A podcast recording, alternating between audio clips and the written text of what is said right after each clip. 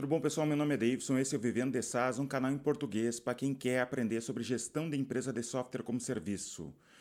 Hoje eu venho aqui falar sobre vários assuntos que eu tratei já anteriormente no meu Instagram, coisas que acontecem, coisas que acontecem aqui na minha empresa, ou eu conversando com pessoas na internet, eu comento lá no Instagram e quero expandir é, essas coisas que eu falo aqui em vídeo para ficar registrado, para ficar é, ser mais fácil de eu me explicar, porque às vezes num, story ali eu não consigo explicar tudo o que eu gostaria em relação a, ao que eu estou falando.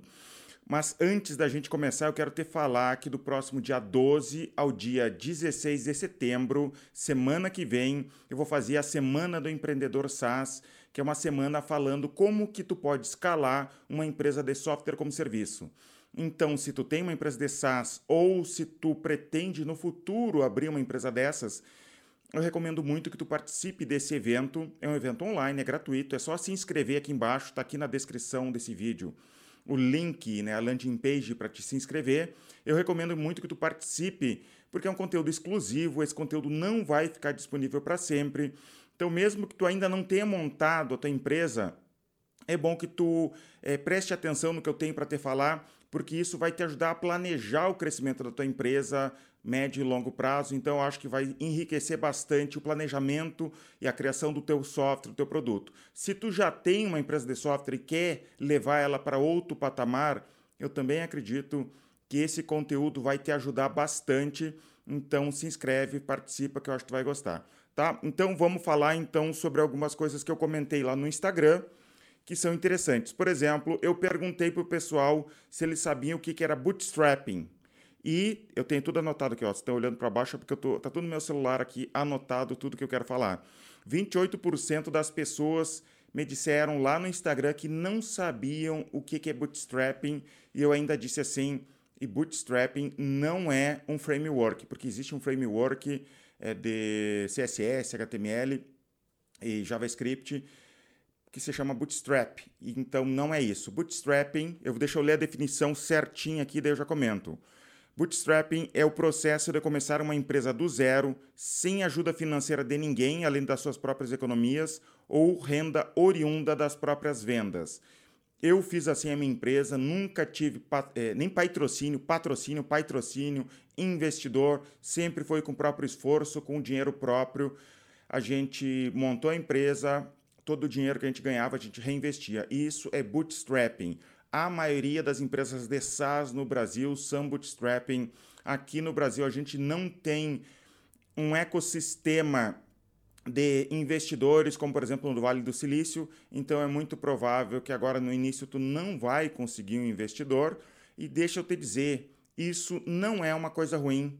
Não é uma coisa ruim, por quê? Porque pensa bem, se, sem ter dinheiro, tu vai ter que aprender um monte de coisa, tu vai conseguir fazer a tua empresa é, fazer ela, ela crescer, ela escalar, nem que seja um, um pequeno patamar ali, com teu próprio esforço, com teu próprio dinheiro, porque um problema de tu ter dinheiro é que quando tu tem dinheiro disponível, todo problema tu joga dinheiro no problema para resolver.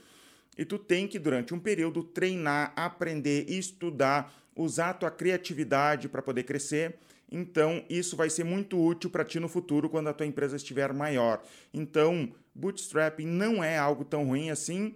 E no futuro, tua empresa, quando for vender de repente, ou for, for é, buscar algum investidor, tua empresa vai estar tá valendo muito mais porque tu aprendeu do jeito melhor que tem, que é, é tentando, né? dando a cara a tapa e tentando realmente.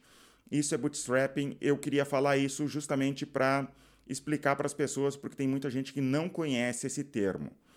Próximo tema aqui que eu falei foi que a minha empresa, agora no mês de agosto, tivemos um recorde de vendas. A gente nunca vendeu tanto quanto agora.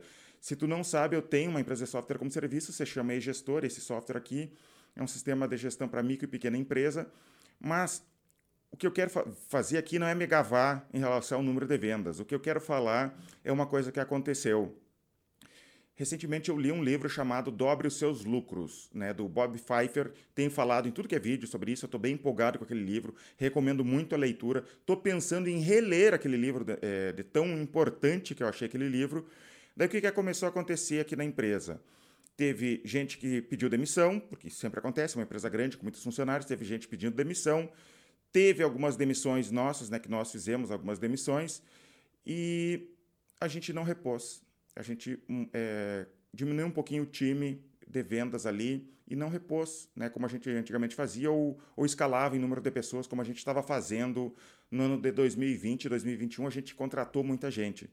A gente simplesmente não repôs. Sabe o que, que aconteceu? A gente bateu o recorde de vendas e com menos pessoas. Isso foi muito bom saber disso, né? perceber isso, que tinha gente ineficiente na equipe. Não estou dizendo que todo mundo que saiu ali é ineficiente, mas estava tendo é, ineficiência ali na equipe, não necessariamente por culpa da, das pessoas que saíram, mas pensa bem, às vezes uma pessoa é melhor que a outra em relação ao processo de venda.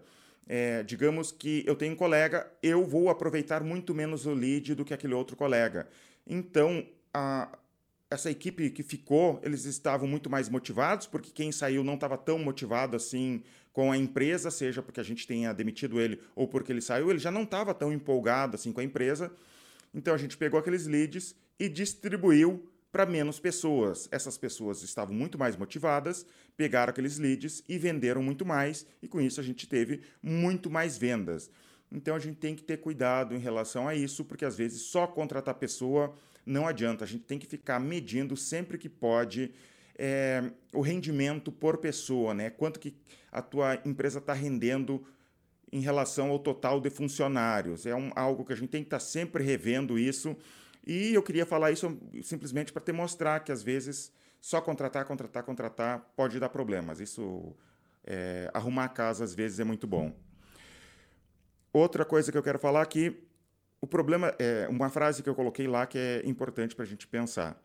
O problema do churn e de equipe, a maioria das vezes não adianta remediar. O que, que eu quero dizer com isso? Muitas vezes o churn ali, a gente está tendo muito cancelamento do nosso software e a gente fica tentando remediar a todo custo. Tem equipe DCS, implementação, um monte de coisas. Não estou dizendo que isso não é importante. É importante sim, a gente tem que ter uma equipe DCS, se possível, né? depende do ticket do teu, do teu software, mas se possível ter uma equipe DCS ter implementação.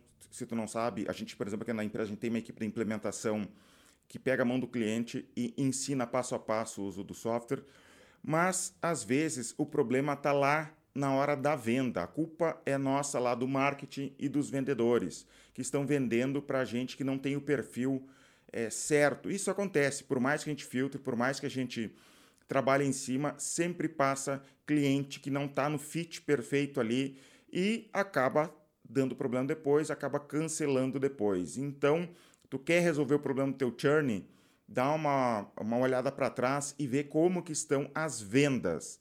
É, um exemplo, é, dá muito desconto, dá é, vender por boleto bancário, todas essas coisas assim que, ou, por exemplo, a entrada muito menor do que a mensalidade, são coisas que já mostram de saída que o cliente nem está tão comprometido assim e que no final das contas vai dar problema de cancelamento. O cliente que chora muito por preço, esses clientes aí que estão sempre reclamando, muito provavelmente é, não vão ficar com tempo. Então dá uma olhada, dá uma olhada lá no início, né, na, na raiz do problema para ver se não está lá o problema e que tu vai refletir depois no cancelamento.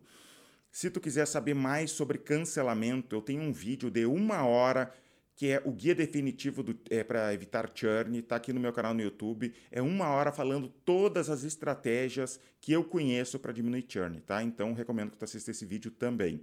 E falando sobre equipe, é a mesma coisa. Às vezes a gente tem uma equipe, a gente quer ficar consertando a equipe ali, tentando motivar funcionário e às vezes não dá para motivar, não tem muito o que fazer, tu contratou errado ou a pessoa já passou do tempo, porque isso acontece também, a pessoa funciona durante um tempo e por qualquer motivo ela deixa de funcionar. Então, a gente tem que dar uma olhada lá no início, como que está sendo contratada essas pessoas. Porque uma empresa boa é resultado de uma equipe boa. E uma equipe boa é resultado de contratação boa. Estuda o que tu puder sobre contratação de pessoas.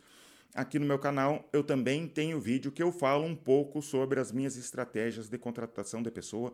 Dá uma procurada aqui no meu, no meu canal que eu acho que tu vai achar. É um, pouco, um vídeo um pouquinho mais antigo que eu falei sobre algumas estratégias de contratação de pessoas. Vamos adiante aqui. Quando um SaaS está validado de verdade? Me perguntaram isso lá no Instagram, quando que um SaaS está validado de verdade? Olha, eu acho que tu vai perceber quando que o teu SaaS está validado de verdade, tu vai perceber que está vendendo, que as pessoas têm interesse, que as pessoas não estão cancelando logo depois. Tu vai perceber, não, ninguém vai precisar te dizer, ou tu não vai precisar chegar num número específico ali para te dizer assim, ó, pronto, está validado. Tu vai se dar conta nisso. Mas eu eu nunca me, realmente me preocupei com isso, com os produtos que eu lancei, com os softwares que eu lancei, e me preocupar se estava validado ou não. Eu não tinha esse conceito, até porque eu comecei muito cedo com isso. As pessoas não falavam muito como falam hoje em dia, não tinha tanto conteúdo sobre abrir startup quanto tem hoje em dia.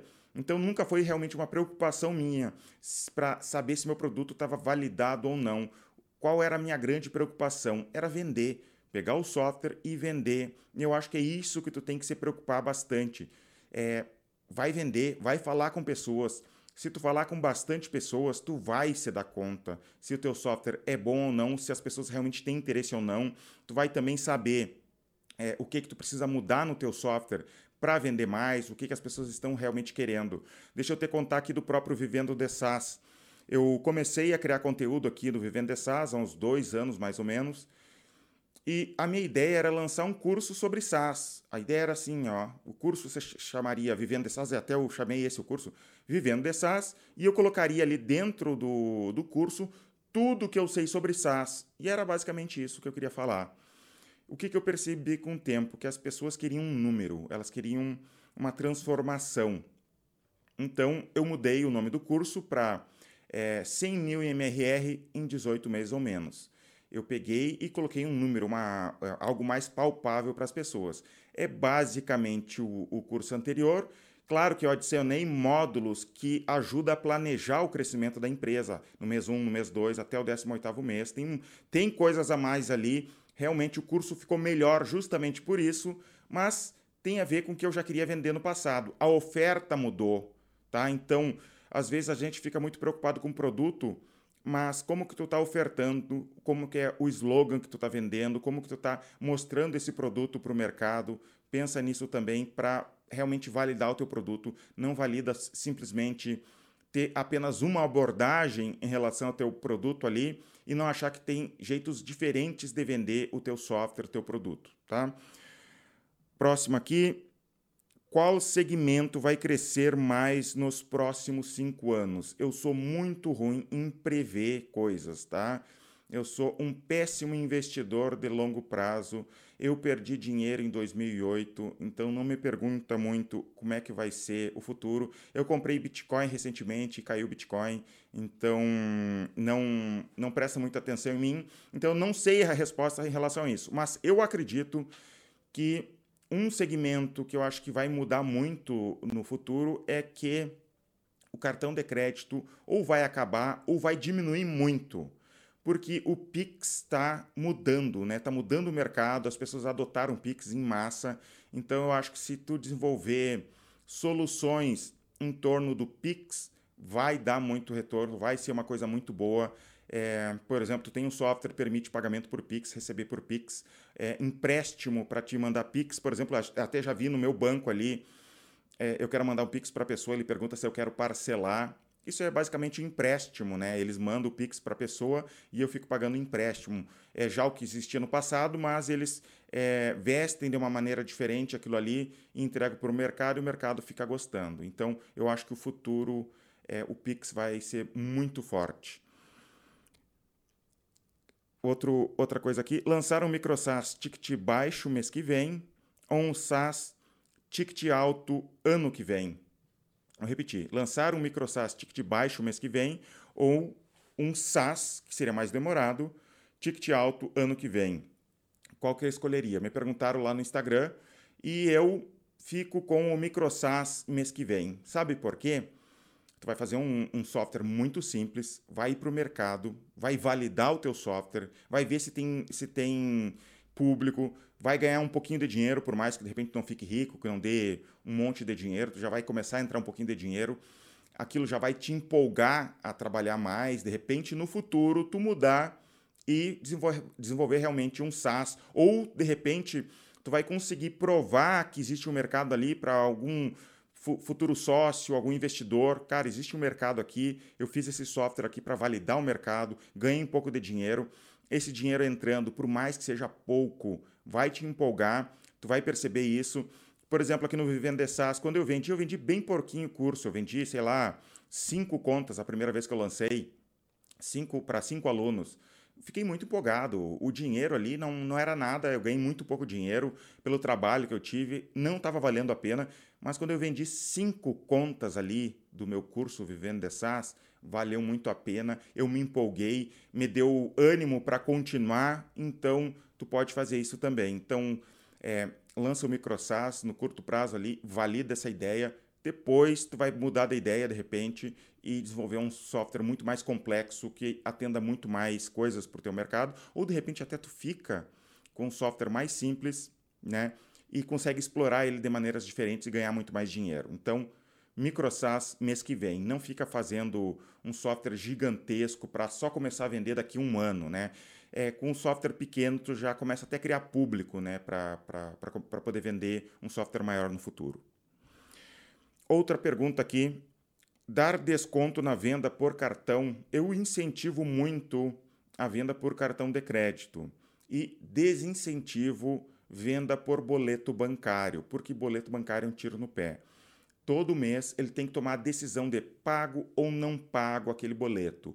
Com o cartão de crédito, a pessoa cadastrou o cartão de crédito, tu vai debitar automaticamente do cartão de crédito dela e está resolvido, né? Então é muito mais provável que ela vai ter pagar. Tu vai conseguir diminuir o cancelamento, o churn, a inadimplência com o cartão de crédito. Não estou te dizendo que isso é a salvação da lavoura, que isso vai resolver todos os teus problemas de churn e de inadimplência, mas ajuda sim. Então eu sempre recomendo cartão de crédito.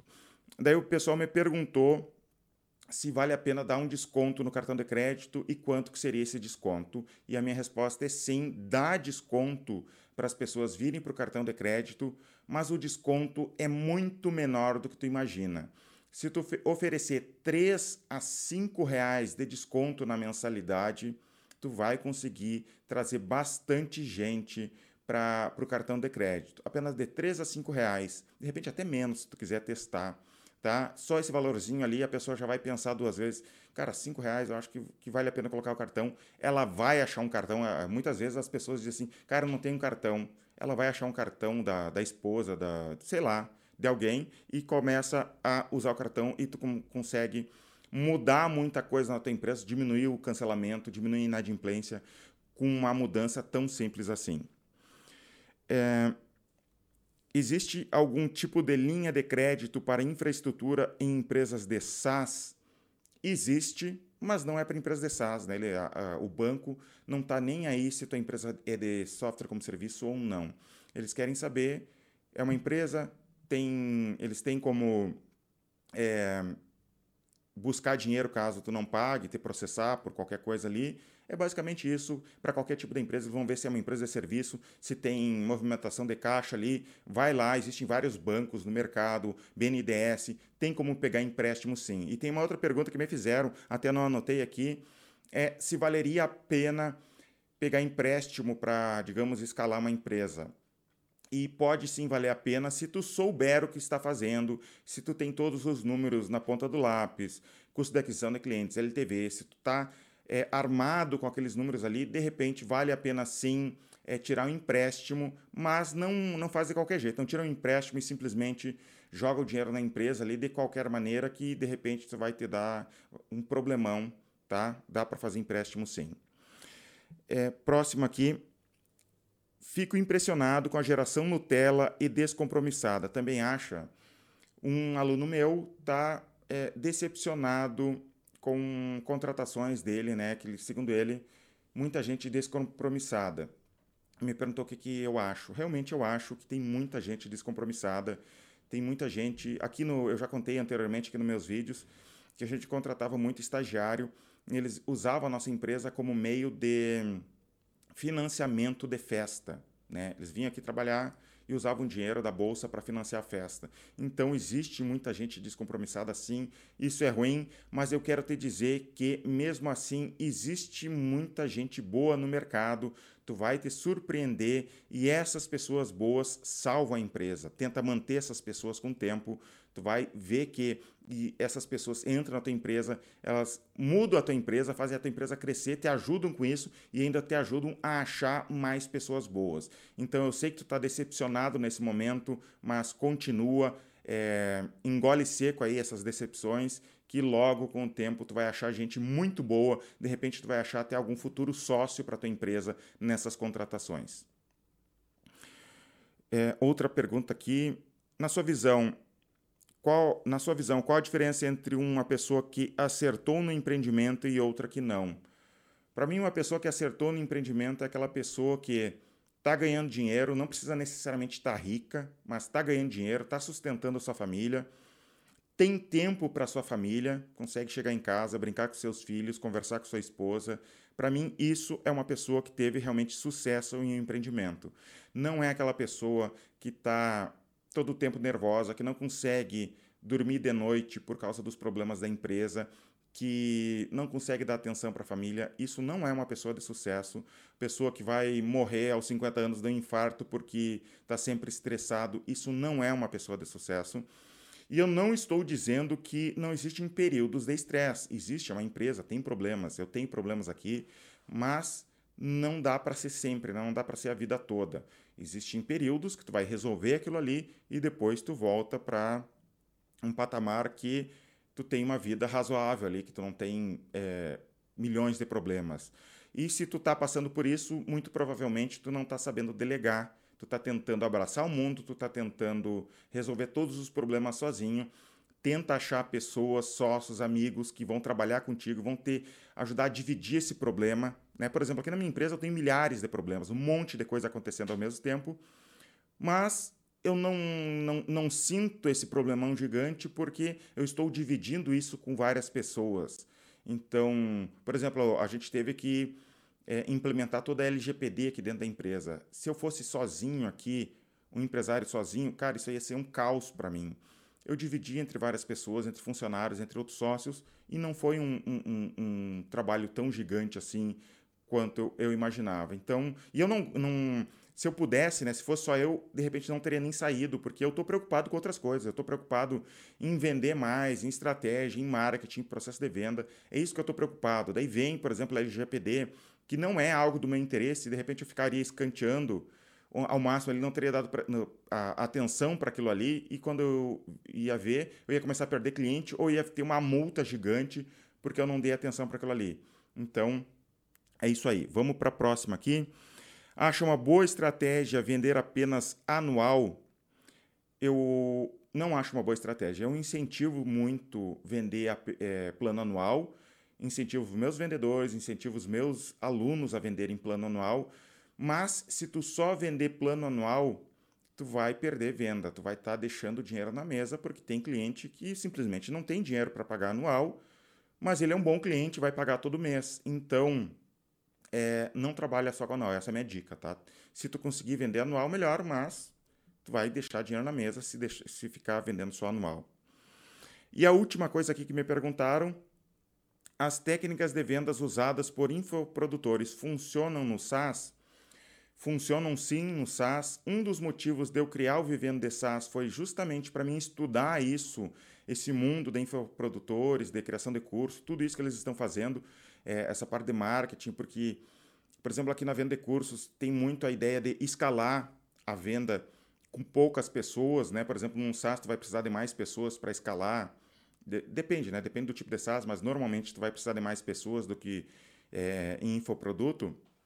Mas tu tem que saber que o universo de SaaS é muito maior do que o universo de infoprodutor é um, são empresas gigantescas, empresas que podem ser, é, ir para a Bolsa de Valores. Isso é normal numa empresa de SaaS. O mercado de SaaS é muito maior que infoprodutor. Parece que não, Parece que não, porque o pessoal de, de infoproduto está sempre no YouTube, está sempre criando conteúdo, então a gente tem a impressão é, de que aquilo ali é um mercado muito grande, mas o mercado de SaaS é muito maior. Do que o mercado de infoprodutos. É, é, é, é gigantesco maior, né? É, é, infinitamente maior. Olha as empresas de SaaS, olha é, o quanto a gente ficando rica. Olha, olha aqui no Brasil, empresas sendo compradas por 500 milhões de reais, outra por 1 bilhão de reais, RD. É, é, resultados digitais foi comprada pela TOTS por 1 bilhão de reais, se eu não me engano. Tá? Isso tu não vê no mercado de infoprodutos. Então, dá para estudar sim muita coisa do infoproduto para te escalar teu SaaS. É um dos motivos de eu ter feito esse canal aqui, Vivendo SaaS, justamente para trazer para o e-gestor esse meu conhecimento e tenho feito, tá? Não tudo que eu gostaria ainda, mas eu tenho feito muito isso. Mas tu tem que saber que o mercado de SaaS é muito maior, muito mais complexo do que de infoprodutos, tá? E é isso por hoje. Não se esquece, semana que vem, do dia 12 ao dia 16 de setembro, tem a Semana do Empreendedor SaaS, um evento online gratuito de como tu pode escalar uma empresa de software como serviço. Depois dessa semana, eu vou lançar o meu curso Como Alcançar 100 mil reais em MRR em 18 meses ou menos. Vai ficar... Depois eu vou falar, né? Tem conteúdo muito bom, gratuito ali. Se tu não quer comprar o meu curso, não precisa comprar. Tem muito conteúdo gratuito ali durante essa semana. E depois tem mais conteúdo pago se tu quiser comprar o meu curso. Fica atento, é, eu vendo o meu curso por turmas, eu não vendo a todo momento. Eu abro a turma, vendo e depois eu fecho a venda, eu só vendo para algumas pessoas, porque eu tenho uma empresa aqui para administrar, eu não tenho como ficar dando atenção a só isso a todo momento. Então por isso que eu faço em turmas, tá? Muito obrigado. É, até os próximos vídeos e nos vemos semana que vem também na Semana do Empreendedor SaaS.